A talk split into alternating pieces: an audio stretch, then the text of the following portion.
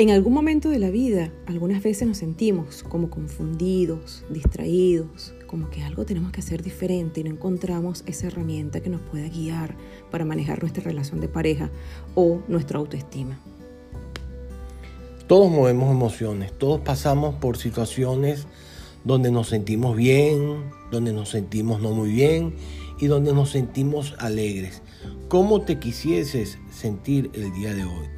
Para sentirte bien, para sentirte feliz, debes primero canalizar tus emociones y darte cuenta qué es lo que quieres y qué es lo que te mereces en la vida. Scooby-Doo papá y recuerda, hoy puede ser el mejor día de tu vida. Nosotros somos tus coach de pareja y somos dos en una relación. Quien te habla Nayibe de Rocco e Ítalo Rocco.